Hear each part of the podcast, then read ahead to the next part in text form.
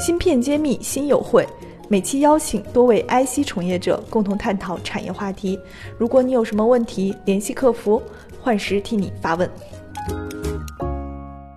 今天我们请的三位的公司都应该是在行业内还是不错的，我应该也透个底，应该这里边未来都有科创板的上市公司，应该还不止一家，所以我觉得，呃，你们为什么能在竞争中杀出重围？你们优势是什么？如果让你们来说你们的优势，呃，你们会把它定义成什么？然后如果说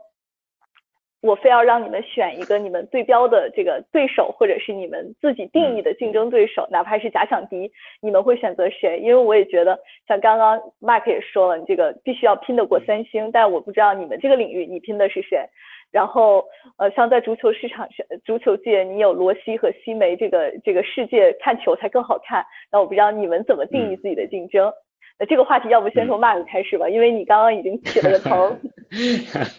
啊，呃，我觉得这个问题，呃，我我我们做两个问题来讲哈。首先讲我们公司，呃，相当于是从零七年成立到现在，呃，进入十三个年头了。那什么是让我们能坚持下来？那我觉得先讲这个问题，呃，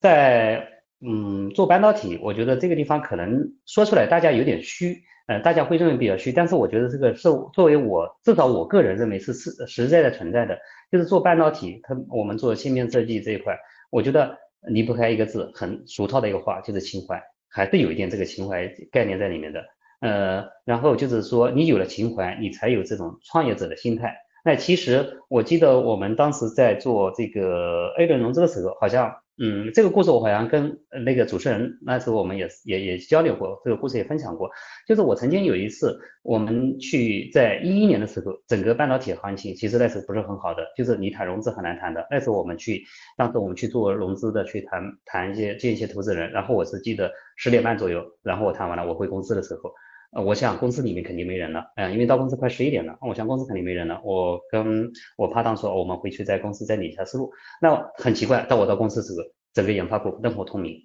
啊。那其实那个情况是我们很很很很公司运营很困难的一个时间点，因为我记得当时是下个月的工资我已经不够了啊。那我当时就在想，就是说，呃，如果这个公司不行，我好歹我还有个提前准备，是吧？我我好知道去做一些准备。那我们这一帮兄弟。他们是他们是毫不知情，他今天在加班，但是他可能是做无用功啊，因为我明天公司可能就现金流断了，我公司就垮了啊。然后我们当时是把房子什么东西都抵押出去了啊，然后去做了这个呃度过了这个难关。那其实在这个地方呃也是有一些，至少在我个人来说，我是觉得有个好胜心在里面，就是我做了这个这个，我为什么做不过我的竞争对手？我觉得我不比人家笨，我的付出也不比人家少，那为什么做不做不出来？那肯定是这中间有我们还是做的不够的地方。那我去把这个东西呃补起来，我们觉得，所以我认为我能坚持，我们公司能坚持，就是大家还是对这个呃行产业的热爱啊，就是呃俗套一点就是情怀啊，这是第一个问题。第二个问题呢，嗯，其实我觉得第二个问题比较难回答的，而且我一直呃不会去一贯的我不正面回答这个问题。因为是这样的，就是我们公司可能跟其他的就是我们现跟现在竞争对手都是呃走的还是不一条不一样的一个路。那我们是希望在这个地方呢，嗯，不是说我一定要做成谁，而是我要去找到适合我的定位。那我们适合的定位就是我们现在打造的，就是它不仅仅是一个呃芯片，我们最终要做成这个，我们希望我们给客户提供的是一个整套的一个一个一个一个方案。啊，呃，从芯片公司，芯片作为我们技术的这个呃呃依托，然后我最终希望给客户做个一个整体而解的方案。所以从这点来说呢，呃，我们是目前跟我们走的竞争对手路线是不一样的。啊，我希望这个能回答，这个太狡猾了。对，这个 属于这个规避问题。对，这说说心里话，上我的这个栏目，我我都要求大家接点地气，这样 Mark 下次不敢来了。半导体全产业链的芯片企业库、投资机构库、产业园区库均已建成，用数据和专业搭建产业资源平台，促进人才、资本、资源的高效匹配与链接。欢迎关注公众号“芯片揭秘”，与我们取得联系。好的，那个 Mark 甩锅了，那陈总，你不能这样啊，你要给我们做个表率。你们怎么看这个问题？嗯，其实我觉得，呃，就像刚才 Mark Mark 总说的，呃，做半导体真的是需要一个情怀的。那其实情怀也是我们东芯半导体，呃，能够成立的一个初衷。那那那是因为我们我们的董事长蒋董事长他当时有这个产业报国的这个情怀，那这才有了今天的东芯半导体。那其实我也知道很多，呃，包括朋友，包括产业界的一些朋友。跟我聊的时候，基本上都会把我们就是把我们国内的这些半导体公司都会跟呃一家上市公司去做对比，啊，那当然上市公司就是兆易创新嘛，大家会想啊，你们的产品跟兆易有什么区别？你们的市场跟兆易有什么区别？那其实我觉得在国内做存储器肯定是免不了这样一个对比的，包括跟台湾的两家的，就是旺宏和华邦做一个对比。其实我觉得从产品上来说，呃，我们还是要。坚持打磨好我们自己产品的一个品质。那从市场上来说，我们必须要找到一个我们现有的产品的一个切入点。就像我刚才讲的，我们现有的低功耗的 NOR 产品，基本上我们都是往穿戴式这个这个产品上去切入，包括我们的呃 NAND Flash，包括我们的 NAND MCP，也都是切一些呃，比如说呃通讯领域的。消费领域的和一些四 G、五 G 的模块这个领域，我觉得，如果你的公司规模小的时候，你必须要找到你这个产品的和别人的一个区别点，然后找到你这个应用的最适合你这个产品应用领域，先把你这个小小的市场经营好，才能壮大，才能完善你的产品线，然后才能跟就像刚才马克总说的，先把自己圈养起来，那等你壮大了，你才能放出去跟跟国际大厂去拼。对，嗯，还有个什么？就是你你对标对手已经讲过了，然后你说你们的优势，其实你都回答过了。然后我只是想补充提醒你，今天交易创新也有小伙伴在看哦。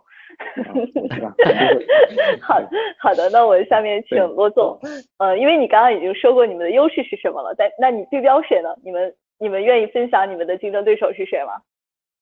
呃，还真的蛮难的，因为其实你看，如果你你说你觉得谁是你的竞争对手？那我觉得可以替换一个问题，就假如说你认为这个竞争对手今天高薪要请你去，那你会不会去？啊，就说你你自己愿意去的公司，那是你瞧得起的公司，那才是你的竞争对手，对吧？那确实目前来讲我看不到，啊，就是说从我们公司的这个出发点来说，我们也是有情怀的。去看我那个网公司那网站，我还放了个一语双关的东西，就是我们做的是存储器嘛，memory。就说 Why do we need memory？为什么我们需要 memory 呢？Because the world is beautiful。那这个话不见得是真的，这个世界是不是真的那么美丽还不见得。但是至少我们要去做，去改变这个世界，让它变得更美丽，对吧？即使它目前还没有那么理想，我们至少能够把这个世界往这个好的方向去做。那这个增加附加值的一个最佳的手段，就是去找那些最能增加价值的方向，而那些方向应该是。通常是没有人去做的才对。如果别人已经在做了，而且做得很好，你干嘛要去捣乱呢？啊，那我们应该增加价值的地方，就是别人忽略的东西，我们觉得在这方面我们能做的比别人更好，或者别人已经在做，但是我们一看就觉得这个明显就是还差了一大截，有很大的改善空间，那我们才会去做这件事情。呃，所以我还是要说，我们的 focus 大概不会在竞争对手身上，还是在客户身上比较多。啊，那个你你要真的说从产品的呃相似性来讲，我们可能有一些对手，比如台湾的金豪啊、华邦、南亚那些都可以算是对手，但是其实我们也都可以有很多合作，中间经常会有一些合作。